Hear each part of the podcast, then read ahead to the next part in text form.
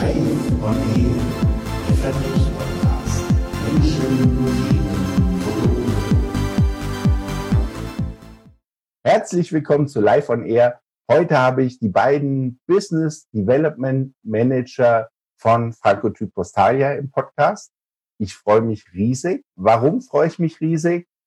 Es ist im Moment verdammt schwer, Menschen am freien Markt zu finden, die etwas zu digitalen Signatur sagen können, weil diese Jungs sich dumm und dämlich verkaufen. Und unter ganz viel Akquiseaufwand habe ich diese beiden Herren für den Podcast gewinnen können. Ich stelle mir das ja so vor, dass euch äh, Franco Typ, lieber Nils, lieber Valerio, die letzten Monate eingesperrt hat, dass ihr das nächste Big Thing kreiert. Ihr seht ganz frisch aus. Ich glaube, man hat euch nicht eingesperrt, oder? Also sagen wir es mal so, vielleicht nicht ähm, rein äh, physikalisch, aber digital waren wir schon sehr, sehr nah und äh, hatten durch die Möglichkeiten, die heute ja gegeben sind, äh, fast schon das Gefühl, in der gleichen Bude zu hocken und äh, ständig an Dingen zu arbeiten. Also du liegst da gar nicht so weit weg von der, von der Realität. Okay. Ihr habt also ein sehr inniges Arbeitsverhältnis gehabt, oder Nils? Ja, also du kannst unsere beiden Frauen und Kinder mal fragen, wie die das so ähm, erlebt haben mit uns. Aber ich glaube, den ein oder anderen Abend hätten sie lieber gewünscht, wir wären mit ihnen unterwegs, als mit uns beiden digital über den Bildschirm. Also ja, wir haben einige Stunden verbracht in den letzten Monaten, ja. Vielleicht mögt ihr euch ja einfach mal vorstellen, was ihr macht, wo ihr es macht und wie ihr es macht. Dann äh, sage ich ganz kurz was zu mir. Ich bin seit ungefähr zweieinhalb Jahren bei Franco di Postalia. Mhm. Ähm, davor im Bereich Frankiermaschinen unterwegs, äh, komme ich auch gleich dazu. Und äh, seit über einem Jahr im Bereich Business Development und Produktmanagement. Und wo Nils und ich und noch ein paar andere aus dem Team jetzt sehr verstärkt tief sind, ist äh, genau das, was du zu Anfang gesagt hast, digitale Signaturen. Mhm. Und dafür ähm, kümmern wir uns gerade um das ganze Marketing, damit wir noch mehr Firmen in dieser Zeit erreichen können ähm, und noch mehr Firmen zeigen können, was damit möglich ist. Kurz zu FP, Franco di Postalia, fast 100 Jahre alt. Ähm, nein, FP Sign gibt es nicht seit 100 Jahren. Da, vor 100 Jahren gab es keine digitale Signatur. Die Firma ist äh, meistens bekannt für die Frankiermaschinen, die wir mhm. immer noch erstellen. Wir haben äh, Ende letzten Jahres auch eine neue Frankiermaschine auf den Markt gebracht. Äh, man kennt uns halt für sehr hohe Qualität und auch Sicherheitsstandards, was diese Frankiermaschinen angeht. Aber es ist klar, dass im Rahmen der Digitalisierung auch neue Produktsparten zugekommen mhm. sind. Und die digitale Signatur ist eine davon. Vielen Dank. Und du, Nils? Was machst du? Also ich bin schon ein bisschen länger in, in dem ganzen Konstrukt unterwegs, jetzt seit zehn Jahren, ähm, habe angefangen bei der Mentana Claimsoft.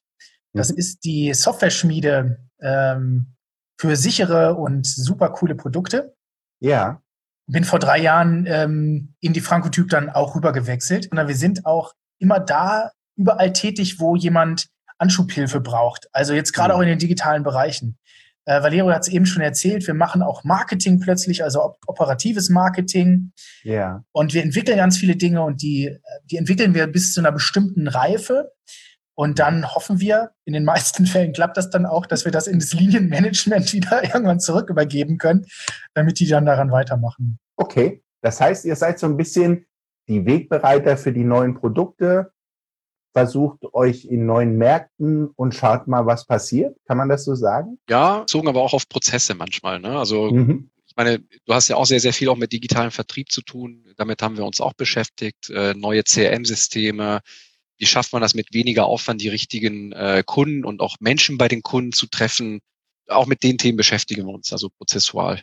Habt ihr eigentlich auch einen Connect zum Vertrieb? Wir bemühen uns darum, dass wir eine enge Bindung mit dem Vertrieb schaffen. Also wir haben angefangen und der Vertrieb war ganz weit weg. Und ähm, hm.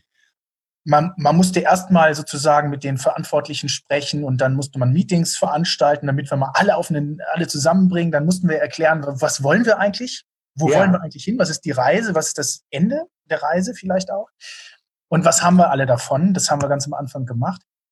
Das ist natürlich sperrig ein bisschen. Mhm. Es muss aber meines Erachtens muss das sein, aber wir haben mittlerweile einen engen Draht zum Vertrieb, dass man sozusagen mit dem Vertrieb zusammen die Dinge nicht bis, bis ins Detail bearbeitet oder mhm. erarbeitet, aber mindestens die Zielrichtung sagt, was ist unser gemeinsames Ziel Was Richtig. haben wir vor?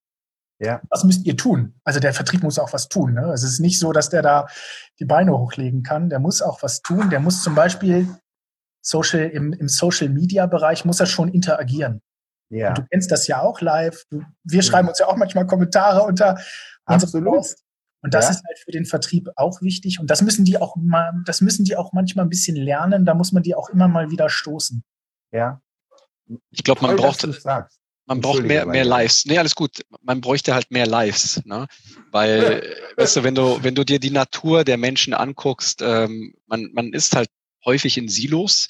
Ja. Und äh, mein Silo hört, fängt da an, wo ich was bekomme und hört bei meinen Zielen auf. Und das ist mhm. im Marketing so wie im Vertrieb. Ne? Marketing ist ja dafür da, Leads zu generieren zum bestmöglichen Preis. Und manchmal wird nicht auf Qualität geschaut. Und mhm. für einen Vertriebler ist es halt, was habe ich denn da für Müll bekommen? Und ähm, es konvertiert ja gar nicht, äh, bis mhm. hin zu, ja, wa warum brauche ich denn so lange? Ne? Und ich glaube, wenn man das schafft, wie Nils auch schon gesagt hat, diese Ziele übereinander zu legen, und gemeinsam auch die Prozesse zu verstehen. Deswegen ja. brauchst du tatsächlich häufig auch Moderation und Training. Ähm, ich glaube, das kommt eins zugute. Wir haben uns diese Arbeit gemacht. Wir hatten leider dich in diesem Prozess nicht.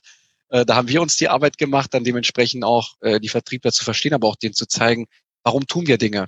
Ja. Warum, warum äh, zwingen wir euch jetzt zum Beispiel, euch in diesem Tool anzumelden? Weil ihr dann die und die Kontakte bekommt. Äh, warum ist es wichtig, dass diese Information im CRM drin ist? Weil sich das dann mit diesen anderen Informationen verbunden uns ermöglicht, die Kampagnen anders auszusteuern. Ich glaube, wenn das Warum klar wird auf beiden Seiten, Richtig. dann baust du auch wirklich diese Mauern ab. Aber klar, sonst ist man wirklich alle in einem eigenen Silo und das ist, denke ich, auch ein bisschen menschlich. Absolut. Also ich, ich habe es mal in, in, einem, in einem Training sehr vereinfacht dargestellt, dass ich gesagt habe, ähm, sozusagen der gemeinsame Nenner ist für uns alle der Kunde. Mhm. Egal in welcher, äh, egal in welcher Welt ich unterwegs bin. Ja. ja. Das ist das oberste Ziel. Und die, die Geschichte, die dahinter steckt, ist, dass man im Vertrieb einfach auch klar sagen kann, Leute, ihr seid mit unseren Aktionen hier nicht raus, sondern wir helfen euch eigentlich, dass ihr Leads bekommt. Wir sind sozusagen die Lead Generation, ja. Und ich brauche euch aber unbedingt dafür, dass ihr diesen Kunden auch abholt, weil jetzt kommt nochmal mein Claim von der Firma, den muss ich jetzt einfach nochmal bringen, Deals halt immer noch unter Menschen gemacht werden. Also irgendjemand drückt aufs Knöpfchen und entscheidet, wo geht der Deal jetzt hin, zu welcher Firma. Und deswegen, wenn man das so ein bisschen bei Vertrieblern hinbekommt, dass das eine das andere befeuert, dann hat man genau diesen Effekt, den, den ihr beschreibt. Das stelle ich auch immer wieder fest. Und was ich finde, was ihr extrem gut und richtig macht, dass ihr ähm, einfach mal das Big Picture aufzeichnet und sagt, warum tut ihr das? Und dass ihr halt auch Vertriebler macht, die sich das wenigstens anhören. Ja, es gibt halt andere, ähm, die sagen, ja, dieser neumodische Kram, ich mache hier seit 150 Jahren Vertrieb so lange gibt's euch jetzt zwar nicht, aber ihr wisst, was ich meine. Ja. Und was soll ich mich jetzt kurz vor der Rente noch verrückt machen? Ja. Weißt du, was das Schöne ist, äh, hm? live? Wenn der Erfolg sich einstellt, dann erstellt sich auch der Peer Pressure ein. Absolut. Das heißt, die Kollegen, die am Anfang gesagt haben, bleibt mir bloß weg mit dem Müll, die hängen plötzlich hinten dran und die müssen plötzlich beweisen, dass sie auch mit normalen mit ihrer normalen Sales-Tätigkeit das Level ja. erreichen können, was wir enhancen. Und das ist, ähm, das ist fast gar nicht mehr möglich, weil die ja. Lead Generation, oder besser die Generation X, Nein, ja. also die Generation, die wir sozusagen als, als ähm, Mittel reinschmeißen, die generiert ja was. Und wie du Absolut. schon sagst, die generiert Leads. Und das ist natürlich ein, das ist der Vorteil, den der Sales nachher hat. Größeres Netzwerk, deutlich einfachere Ansprache Mhm. Bekanntheitsgrad mhm. und ähm, ein persönliches Profil. Ich bekomme ja auch ein Sales-Profil, ich als Person, also als Persönlichkeit. Und das hast du plötzlich natürlich mit den digitalen Medien deutlich einfacher. Du kannst dir das Netzwerk in einem Medium bauen ähm, und ein Expertentum aufbauen, was viel schneller geht, als, ich sag mal, innerhalb von zwei, drei Jahren durch die Gegend zu tuckeln. Ja? Was ich ganz spannend finden würde, wenn ihr das dürft, das weiß ich nicht, ähm, ich frage es einfach mal so frei in die Runde. was sind denn so Branchen, wo ihr im Moment merkt, äh, die haben ein wirkliches Interesse oder da, da läuft es im Moment. Könnt ihr da so einen Überblick geben? Es lässt sich sagen, dass sich, ich glaube, die, die, die es eher verbreitert hat, äh, dass jetzt mehr mhm. Branchen aufmerksam werden durch die, ich nenne sie jetzt mal kurz Zwangsdigitalisierung, aber da zitiere ich auch ja. gleich Nils mit seinem super Satz, Digitalisierung geht nach Corona weiter. Und ja. ich hoffe, wir halten uns auch an diesen Spruch.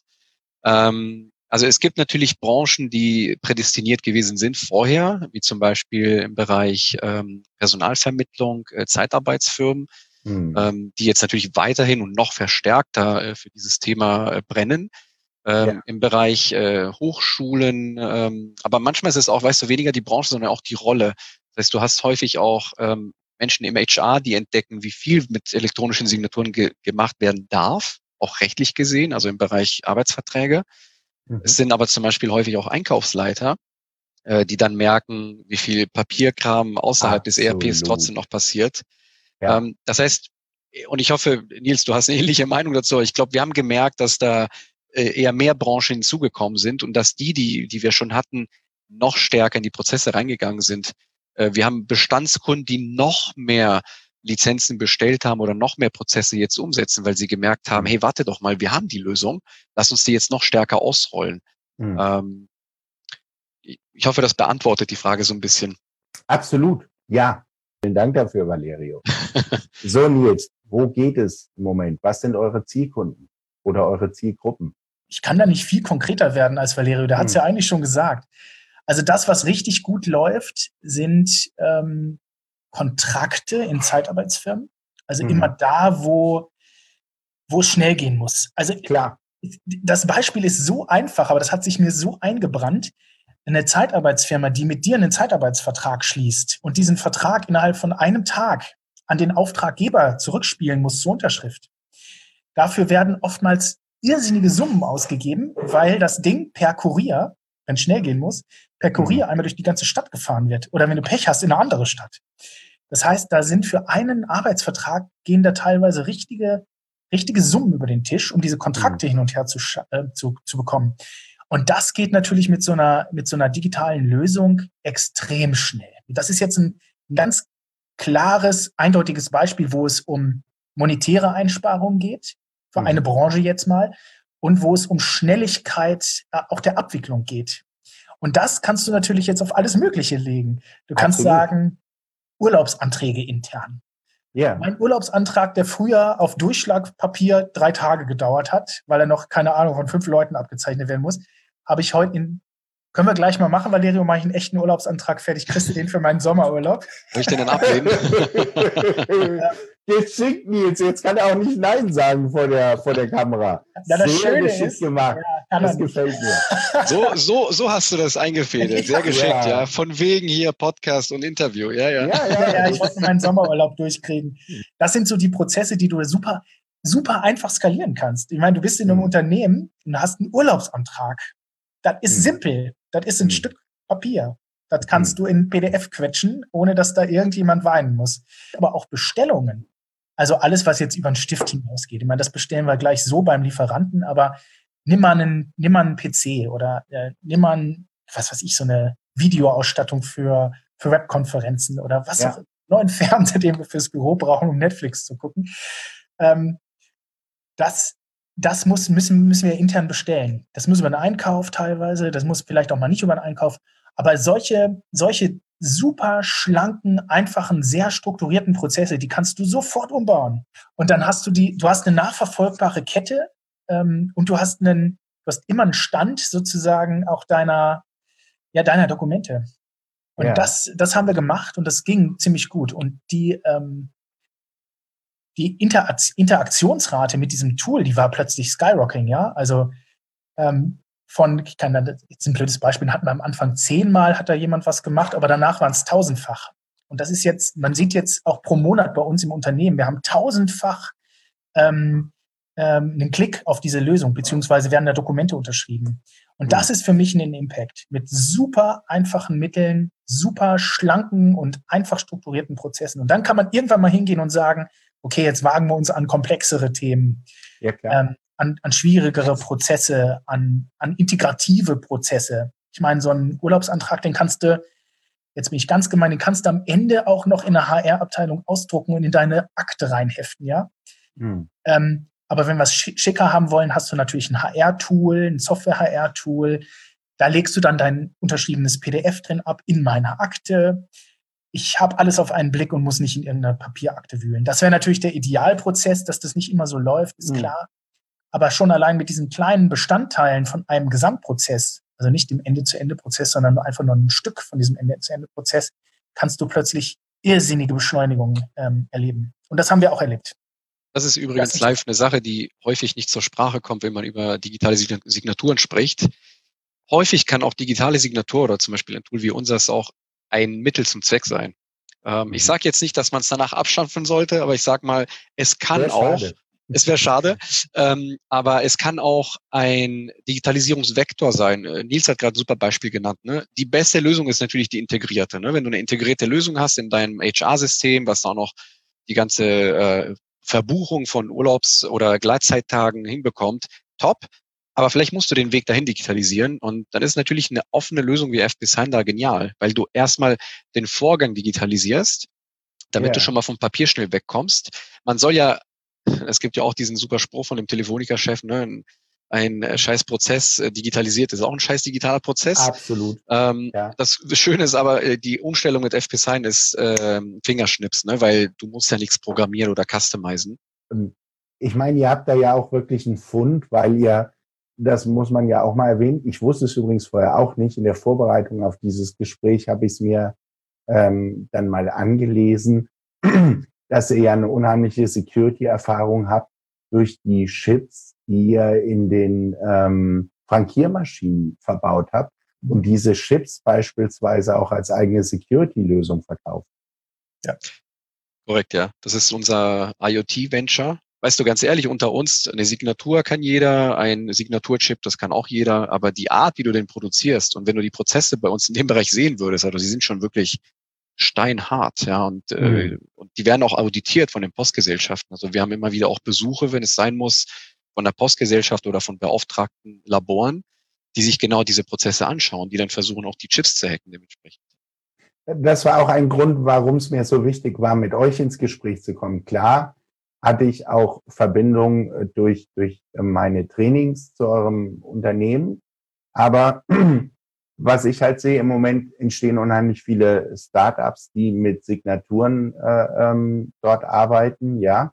Aber es gibt äh, aus meiner Wahrnehmung, und da könnt ihr mich gerne korrigieren, äh, wenn ihr das anders seht, ähm, wenige am Markt, die halt auch diesen, diese Security-Erfahrung hinten dran haben, die es halt auch geben muss. Ja, also du hast es gesagt, nur die Signatur alleine ist jetzt kein Hexenwerk. Das konnte man vielleicht auch schon früher. Genau.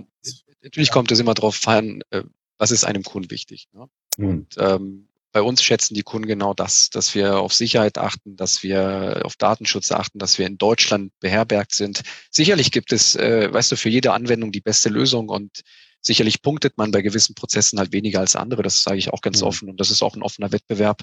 Es gibt auch sehr, sehr schöne neue Lösungen, die man sich auch angucken kann. Ähm, für die Kunden, die wir haben, da gehören auch Banken hinzu, war auch teilweise das ausschlaggebend. Ja, ihr seid ja. FP und ähm, ihr seid eine Mentana, die auch äh, Server hat, die vom BSI zertifiziert sind wegen der E-Mail mhm. oder dank der E-Mail. Ähm, und dann trifft man genau so eine Entscheidung als Kunde. Nils wollte noch was sagen. Ja, ich, ich glaube, es ist die gleiche, äh, die gleiche Schiene im Grunde. Mentana hat über 20 Jahre Erfahrung am Markt und die beschäftigen sich eigentlich seit jeher mit diesem Signaturkram. Ja, das ist also nichts, was denen sozusagen in den Schoß gefallen ist oder was ein Startup sozusagen irgendwo vielleicht auch als OEM oder sonst wo einkauft, sondern mhm. die haben von Anfang an Software um diese Signatur herum entwickelt. Das heißt, das ja. Know-how, und das ist, teilweise sind die Kollegen heute noch da. Das ist also nicht so, dass die da irgendwie sich in alle Welt verstreut hätten. Nee, tatsächlich haben wir einen Kollegen, der ist seit Anfang an dabei, seit der Gründung der Mentana. Ich glaube, das ist etwas, was in dieser Synergie zwischen möglichen superschnellen Lösungsfindungen, also ich als Kunde habe ein Problem und ich möchte jetzt jemanden sprechen, bis hin zu dieser ähm, Expertise über diese 20 Jahre äh, im Markt und dieser Verbindung mit diesen Security-Themen, ich glaube, das ist das, was Valerio gerade gesagt hat, was die Kunden sozusagen auch, auch dahin führt zu sagen, da entscheide ich mich dann halt für eine Mentana mhm. oder für das FP-Sign-Produkt, ja.